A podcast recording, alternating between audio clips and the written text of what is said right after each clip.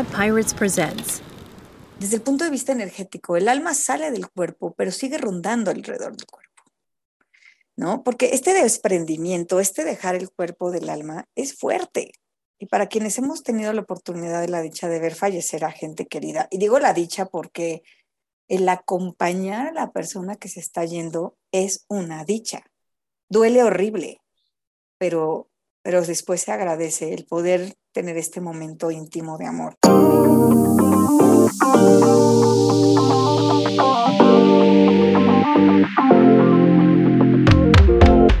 Esto es Terapeando Ando, un espacio para que te sientas cerca, aún estando lejos. Recuerda que queremos saber de ti.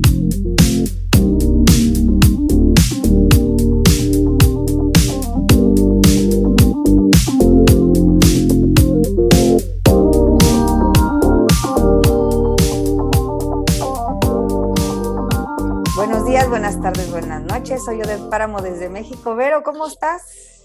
Buenos días, buenas tardes, buenas noches. Yo soy Verónica Domínguez, ahora sí desde Bélgica. ¿Cómo estás, Odette? Bien, yo más calentita que tú porque tengo un calentador, no porque en México no haga frío. y Charlie en los controles. Sí, ¿eh? ¿Qué, qué, qué, qué cosa con el clima? ¿Tú qué onda? Digo, ¿Ya no vamos a hablar frío? del clima, pero sí, bueno, fíjate que no es que esté haciendo mucho Porque yo te veo frío, Pues es que las casas aquí están acondicionadas para el calor. No, está aquí aquí, Aquí aquí no, está rica la sí te calefacción. congelas con todo. Digo que también traigo suéter, ¿eh? yo vivo con suéter. Haz de cuenta como César Costa, pero en mujer. Ah, no. César Costa, ya me estoy, ya me estoy ventaneando. Tierno, tierno. Te voy a cantar la canción.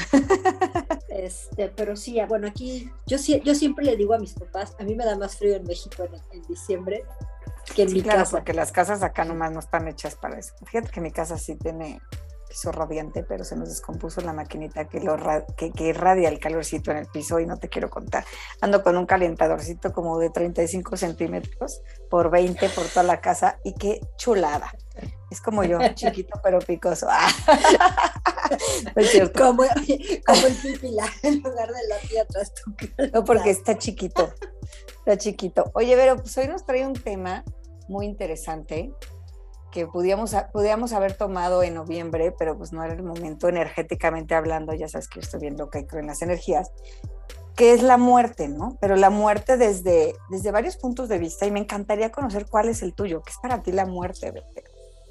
Híjole, ese es un tema que para mí es como muy difícil. ¿eh? Yo, como mexicano, uno siempre dice, bueno, es que la muerte lo, lo toma uno más a la ligera, pero, pero pues a mí sí me, sí me da un poco de temor, ¿no? Eh, Y no, y ni siquiera estoy hablando de mi propia muerte, ¿no? Porque yo creo que mi papá siempre dice que, que, que te salvas del rayo, pero no de la raya, ¿no? Entonces, Ay, este, qué buen dicho. Hay dichos Sí, muy papá- buenos. Hay unos nefastos, mi pero ese, me parece muy lindo y los que has dicho últimamente, este, maravillosos. Y, pero a mí me da mucho miedo esa parte, por ejemplo. La muerte de un ser querido es algo que me, Creo que me da mucho miedo. Ahora, también, ya esto ya es como a título personal, los que creemos en la vida después de, en que la energía se va, es una forma también, yo siento, de, pues como de tranquilizarte un poco, ¿no? El saber, e- es, esa promesa de que te vas a volver a encontrar con tus seres queridos de una forma o de otra, Ujú. este, pues es un poco de consuelo, ¿no? Pero sí es un tema difícil. ¿ah? Para mí es, para mí es difícil. Esto que dices del consuelo me parece, me, me trae el recuerdo algo. Yo no creía que existía la gente que no creía en Dios, ¿no? O sea, en mi inocencia total, yo decía, eso no es cierto. Todo el mundo dice no creo, pero en el fondo debe creer en algo. Y esta amiga tuvo una situación personal y me decía, ¿cómo me gustaría creer en estos momentos en lo que tú crees? Porque me parece que ustedes que creen en algo más, de verdad tienen una esperanza y de cierta manera su dolor no es tan grande porque no hay un vacío. Y yo nunca lo había pensado hasta que ella me dijo esto. Entonces, creo que tienes razón y tú, lo acabas de expresar y por eso me acordé. Cómo el, cree, el tener un sentido de trascendencia, ¿no? Y lo dice muy bien Víctor Frank. Cuando tienes un sentido de trascendencia, por supuesto que es un respiro hay, hay, hay, un poquito más de paz en el corazón. No sé cómo escuchas esto. Sí, porque yo creo que el, el, el pensar en la muerte como algo definitivo, ¿no? La, la, esto de ya nunca más te voy a volver a ver. Jamás. Nunca jamás te voy a volvamos a volver a vivir lo que hemos vivido. Híjole, te deja como un, pues sí, como un hoyo, ¿no? Es, es un hoyo porque ya, ya, un hoyo en el corazón, ¿no? nunca jamás te voy a volver a abrazar. Es que nada más de pensar en la enormidad de eso, yo creo que es, es, es la suena espantoso, ¿no? Sí, suena, suena espantoso. Entonces, el, el, el, que tú digas, en algún momento nos vamos a volver a encontrar, en algún momento vamos a volver a lo mejor, digo, no abrazarnos porque de, esa misma forma, porque vamos a lo mejor a ser dos, sí, va a ser no dos corpóreo, personas ¿no? diferentes, no es no corpóreo, pero el, el, el, sentir a lo mejor esa, pues esa trascendencia, sí te debe de dar un consuelo, sí, sí, sí te da un consuelo, sí es, es una forma de decir, no es definitivo, ¿no? Uh -huh. Sí, sí, no es como Entonces, que ahí se acaba. Y fíjate que aquí, digo, y a mí me encanta este tema, y no por morbo, pero sí me parece como el tema, porque realmente es lo único, único, único que sí tenemos seguro en esta vida. Incluso desde el, desde el budismo, y no soy para nada experta de en budismo, pero desde el budismo, ¿no? El budismo habla de la, de la impermanencia. Pero de lo único que el budismo sí habla como tal es, es de la muerte física, ¿no? De este cuerpo. Entonces, pues creo que esta parte, y, y también cómo lo ve cada una de las culturas distintas, ¿no? Porque me decía una persona de Estados Unidos, bueno, lo que pasa es que nosotros, para nosotros la muerte es muy dura, porque somos muy materialistas. Entonces, como de cómo todo lo que hice se acabó ahí, ¿no? Y si en cambio uh -huh. ustedes los mexicanos se ríen de la muerte. Y yo no sé hasta qué punto también es una manera de evadir el reírnos de la muerte. Yo me lo he preguntado mucho. Es como, ah, sí, la muerte, y nos creemos mucho porque nos reímos de la muerte, pero hasta dónde también es una manera de evadir las cosas. Pero y también por otro lado, tenemos esta parte de los que creemos en esto, ¿no? De las ofrendas, de Día de Muerto, y que de veras creemos que, que estamos haciendo un respeto y que quizá, yo sí lo creo, las almas también regresan, ¿no? Entonces, no sé, como que creo que cada cultura también tiene una manera distinta de ver las cosas, no solamente si crees o no crees, es también, aunque creas en algo más, cómo tu cultura lo ve, no sé allá cómo ven esta parte. Fíjate que esto que platicábamos, ya en alguna ocasión lo hemos, lo hemos hablado, es, yo creo que es algo bien bonito de una tradición mexicana, ¿no? De la cultura mexicana, esta esta forma de ver la muerte, a lo mejor como dices tú, es un poquito el evadirse, el, el evadirse a, lo, a, a, a, algo que es muy doloroso, o buscar uh -huh. la forma de, de, hacerlo menos doloroso. Sí, como no pero pasa también nada. Es, no pasa nada, pero también yo creo que es algo bien bonito, o sea, el, el, que tú, porque a mí, a mí me han venido con la pregunta muchas veces, ¿no? Te decía yo el otro día en algún, en algún otro programa que yo le decía a mi esposo, eh, eh, oye, y aquí o sea, ¿ustedes cuándo piensan que vienen las almas? ¿El, el primero o el dos? Porque aquí el Día de Muertos se celebra el primero, ¿no? Y mi esposo me decía, no ves que aquí la gente no viene, o sea, aquí las almas no vienen, ¿no? Los belgas se quedan dormiditos donde están, sí, muchas yo, gracias. Sí, porque yo le decía, bueno, es que en México, pues el primero de noviembre es el, es el Día de los Muertos Chiquitos, que le decimos nosotros de, lo, de, los, de los niños, y el segundo ya es cuando vienen todos los santos, ¿no? O sea, toda, toda, todas las almas. Entonces yo le decía, y aquí, pero, pero a mí me salió así del corazón, ¿y aquí cuándo vienen? O sea, ¿es primero o es el dos? Porque es como raro, ¿no? Y me decía él, no, pues es que aquí no vienen. Es como, ¿y aquí cómo se hacen las quesadillas? No, pues aquí no hacemos quesadillas, Son ¿no? sin queso, ¿no? Un poquito así, ¿no? Y, y mis hijos, por ejemplo, lo viven así como, si van a venir a visitarnos, ¿y, y, y qué estás poniendo ahí? Y, por ejemplo, ¿no? Este, alguien muy querido para ellos, una persona mayor que era muy querido para mis hijos, eh, falleció hace algunos años y por este tema de la pandemia, pues no, no tuvieron la oportunidad de despedirse.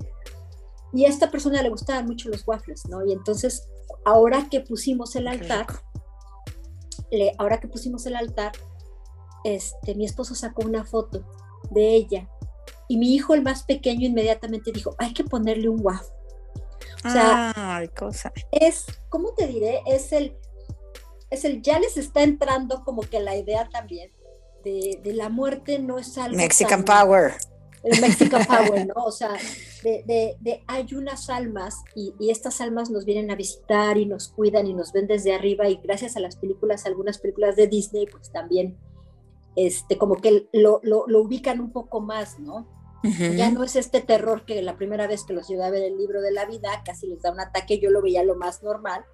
Y mi, mi hijo me decía, ¿estás seguro que esta película es para niños, mamá? O sea, salen cosita. muchas calaveras, ¿no? Claro, porque desde ahí, ¿no?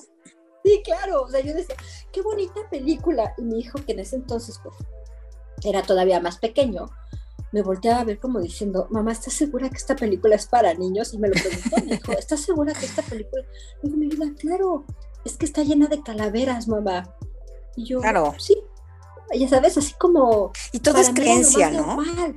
Son Ujú. creencias que pueden ser limitantes o pueden ser creencias positivas, porque una creencia limitante es la muerte es mala, y entonces una calavera para mí es algo muerto y entonces por lo tanto es malo, o una creencia positiva en donde yo diga, ah, cuando veo una calavera es alegría, es color, es México, en tu caso, ¿no? Entonces fíjate cómo todo va desde cómo nos educaron y las creencias que hemos hablado tanto. Y mientras te escuchaba también pensaba en, esta parte de, sí, cuando, cuando, cuando hablamos de esta parte del Día de Muertos, ¿no? Yo me pregunto mucho, ¿y cómo vemos realmente la muerte en el momento en que se nos muere un familiar querido, los mexicanos? Porque fíjate, un amigo de Estados Unidos, pues me explicó, murió su mamá hace poco y me decía, no, pues es que vamos a hacer esto, vamos a hacer lo otro. Y yo decía, ¿cómo? ¿Se van a tardar como una semana en hacer el velorio o el sepelio? Sí. Y yo, ¿y mientras qué hacen? Ah, pues lo tenemos congelado en un lugar. Y yo, ¿cómo? ¿Sabes? Y, y, y, y de verdad yo no tenía idea, ¿no? Y, y a mí se me hacía algo muy raro, porque aquí me, me cuestioné mucho, porque aquí es como que se muere alguien y el otro día lo cremamos, es como, ya, ya, ya, ya, no quiero ver, o lo enterramos, ¿no? Y desde el punto de vista energético, el, alma no, bueno, mucha gente va a refutar esto y me va a decir de dónde sacas esto, pero bueno, de cosas que he estudiado y cosas que yo creo, que por cierto vamos a dar un taller el 22 de enero. Este, desde el punto de vista energético, el alma sale del cuerpo, pero sigue rondando alrededor del cuerpo. ¿No? Porque este desprendimiento, este dejar el cuerpo del alma es fuerte. Y para quienes hemos tenido la oportunidad de la dicha de ver fallecer a gente querida, y digo la dicha porque el acompañar a la persona que se está yendo es una dicha. Duele horrible, pero, pero después se agradece el poder tener este momento íntimo de amor, que después hablaremos del tema. Pero, pero yo decía, pues es cierto, o sea, ¿por qué, ¿por qué nos deshacemos de ese cuerpo tan pronto? ¿Por qué no lo despedimos con respeto?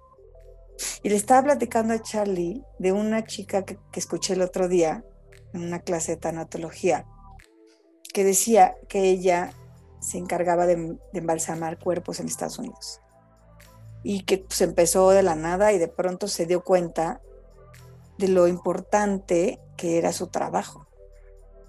Y entonces ella se tomaba el tiempo de ir con los familiares para preguntarles cómo era la persona porque no le iba a poner un labial rojo a alguien que a lo mejor nunca se pintaba la boca. O peinarla de rayita en medio cuando a la persona le gustaba su cabello suelto. Entonces, este respeto por el cuerpo, que aunque decimos los que creemos en esto que solo es un traje, yo lo decía así con desdén, ay, yo le decía a mis hijos, este solo es un traje. Pero escuchando a esta chica, era como de, sí, pero ese traje albergó el alma de un ser y de un ser querido para los que van a estar ahí viéndolo.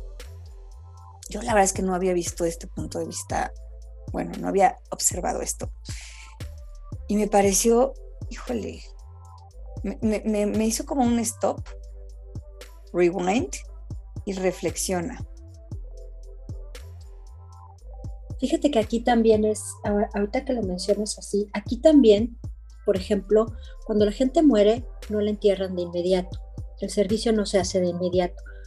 Tú le das a la persona una semana, a veces hasta un poco más, dependiendo, para que además, por ejemplo, la gente que lo conoció o el que la conoció tenga la oportunidad de irse a despedir. O sea, no es el, lo velamos en la noche como en México, y entonces en una sola noche llega toda la gente y te cae ahí toda la gente y tienes que estar acá con el café y todo esto. Y tú todavía estás en el shock. Y tú estás en el shock todavía de que ya perdiste a alguien que amas, pero bueno, aquí no. Aquí es, hay horas de visita, como dicen, los tienen en, en una, en una, pues como si fuera tipo morgue, este, pero no es como algo, o sea, no es algo es como engalloso, haz de cuenta, ¿no? Perdón por, el, por el gol, pero es como una agencia funeraria y ahí tienen, ahí tienen los refrigeradores, por decirlo así, y ahí va la gente a despedirse, ¿no? Y además hay, por ejemplo, hay libros donde tú vas y le escribes algo a, los, a, los familiares cuando vas a despedirte de esa persona. Entonces, tienen horas de visita y todo, y tienes un determinado tiempo para hacerlo. Cuando acaba este tiempo, hay este hay una no voy a decir misa porque aquí aunque Bélgica es católico por, una ceremonia hay mucha gente hay mucha gente que no es católica pero sí puede ser por ejemplo sí puedes tener una, una misa en la iglesia si tú quieres pero no es una ceremonia y en esa ceremonia hay alguien que se encarga y no es la familia hay alguien que se encarga, que es el maestro de ceremonias, que se encarga de darle la bienvenida a la gente. Se imprime, por ejemplo, un, una hojita pequeña como una tarjetita este, con la foto de la persona, con, con quiénes son sus, eh, quién es su familia que todavía vive, este, cuándo nació, cuándo se murió, como, como cuando nace un niño, que mandas una invitación. Como una especie de honor a la persona. Como sí, es, es, una especie de, de, de, honor a esa persona con una foto que a ti te guste. Y hay quienes hacen hasta un pequeño video, ¿no? y el maestro de ceremonias cuenta la vida de esa persona, ¿no? Qué bonito. La verdad es que es muy bonito. Una semblanza, qué bonito. Exactamente, es como una semblanza de qué fue tu vida. Y hay quienes dicen, bueno, ahora la familia o tal familiar o tal persona, alguien que lo conoció va a pasar a hablar y da unas palabras y es, una, es algo muy bonito. De verdad, es, es, es, de verdad es honrar a esa persona, ¿no? Y hay, hay quienes, eh, obviamente, pues hay quienes saben, por ejemplo, si saben que van a morir porque tienen algún tipo de enfermedad. Yo conozco gente muy práctica, ¿no? Que, o conocí gente muy práctica que arregla, que deja arreglado todo, ¿no? Claro. ¿Cómo quiero? No dejas broncas ni para morirte, ¿no? ¿Qué quiero que toquen? ¿Qué quiero? ¿Cómo quiero que lo que sea? Este, que es más, hasta diseño mis propias tarjetas, todo ese tipo de cosas. Qué interesante. Y, es, es, esa parte de no dejar problemas a quienes van a estar con un dolor inminente porque, bueno, te van a perder. Y aparte les dejas pues toda la bronca de qué va a pasar, ¿no? ¿Qué le gustaría, ¿no? Porque aparte también es eso, yo creo que en México muchas veces hacemos las cosas, a lo mejor no todos, pero hay quienes hacen las cosas también en otros países del mundo para afuera, ¿no? Que, que además no estás en condiciones de elegir, pero. Exacto. Porque estás en un shock. Exacto. Pero también entonces mucha gente hace lo que a mí me gustaría. Que, que, vean los compadres. Que... vean los compadres, pero no lo que a la persona le hubiera gustado, ¿no? Qué interesante punto de vista estás diciendo. Entonces, yo creo que aquí es, es un poco el. estoy tomando nota para cuando. Planear, sí, el, el planear un poco bueno, que aquí en Bélgica todo, todo se planea muchísimo, ¿no? Pero, o sea, las vacaciones se planean hasta con tres años de anticipación, imagínate, morirse pues también, ¿no? Sí, sí, sí, aquí las minute es como... Está bien para la mexicana. Sí. Bueno que tú no eres como yo, porque a mí se me hubieran matado allá. Fíjate que yo, pero esta parte de la, de ponerle un poco el lado práctico a la muerte, que es, yo, yo lo veo de esta forma, ¿no? El me voy a morir, quiero ser práctico para no dejar problemas, es algo que yo creo que podemos aprender de otras culturas, porque yo siento que el mexicano es muy, eh, eh, eh, la muerte es un concepto así como muy romantizado también, ¿eh? Totalmente. El alma y vamos y... Y sí y no, Evero. Y, sí y no. Porque también huimos. O sea, ahorita que te escucho, se me hizo algo hermosísimo. En el budismo hay una parte muy bonita para el duelo en donde te dicen que le escribas una carta a las personas que se fueron, ¿no? Pero también que te escribas una carta a ti. Y a mí me parece súper importante esto, y, lo vamos a platicar en el taller, porque tú lo estás diciendo ahorita, fíjate qué increíble, a mí se me hace padrísimo, ¿eh? Poder planear qué va a pasar cuando te mueras. Yo me acuerdo que siempre les he dicho a mis hijos, no, el día que yo me muera, no quiero a nadie de negro y los quiero felices en lo posible porque yo ya estoy, ¿no? Obviamente se me voltean a ver cara cara de mamá, estás loca. Este, pero creo que es muy importante esta parte también de asumir que te vas a morir.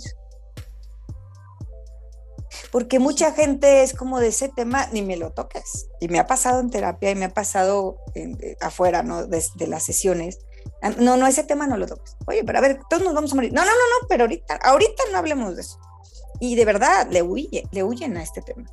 Y cuando tú haces algo así tan impresionante como, y quiero que cuando me muera, estas sean las tarjetas y estas sean las flores y casi, casi me pongan en este lugar, y se me hace para empezar, qué bonito poderte despedir a ti mismo. Y para seguir desde el punto de vista psicológico, pues te estás preparando para algo que es real y va a suceder. Y como dijimos al principio, es lo único que tenemos seguro todos los que estamos en esta tierra, en esta tercera dimensión, yo. Es que qué interesante, porque creo que también el mexicano es curioso. Para mí es una como incongruencia o un, no sé, decir, bueno, por un lado, este, me río de la muerte, ¿no? Por otro lado, pongo los altares, pero por otro lado, no me hablen de eso y mañana lo cremamos. O sea, espérame, ¿no?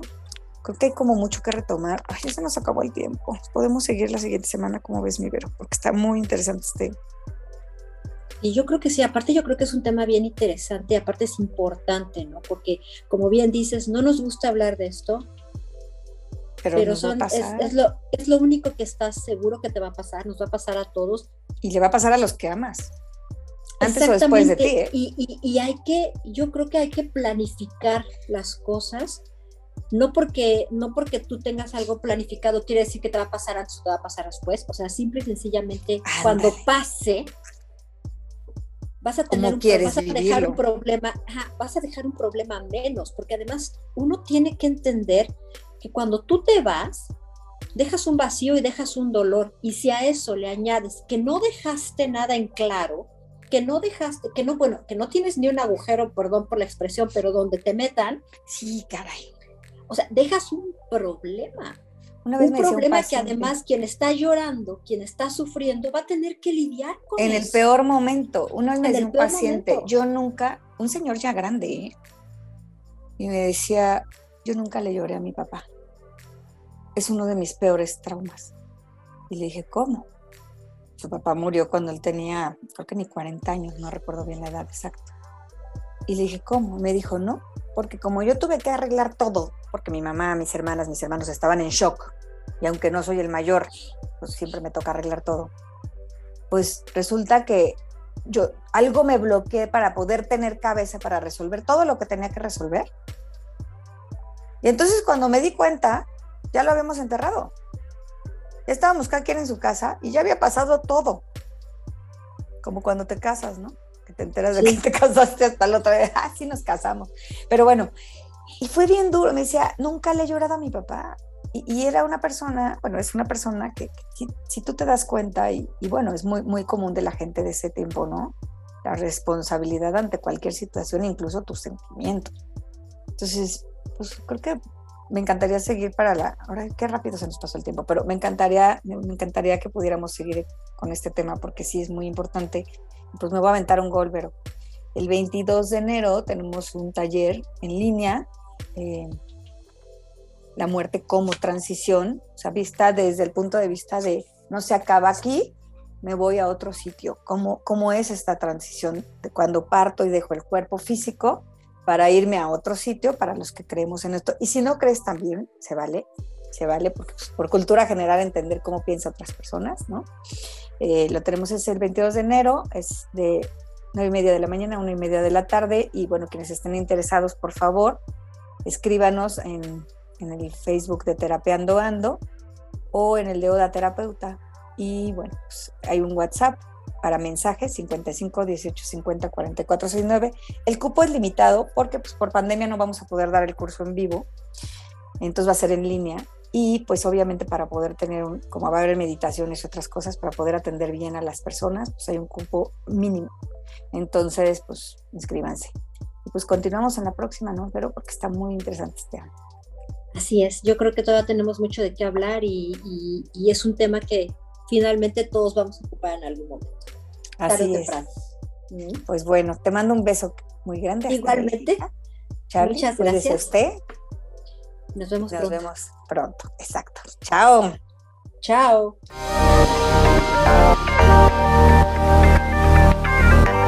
Muchas gracias por habernos escuchado y recuerda que si te quieres poner en contacto con nosotros, nos puedes seguir en nuestra página de Facebook. Y pues nos vemos la próxima semana. Nos encantaría que nos contaras eh, acerca de ti. Cuídate mucho. Oh,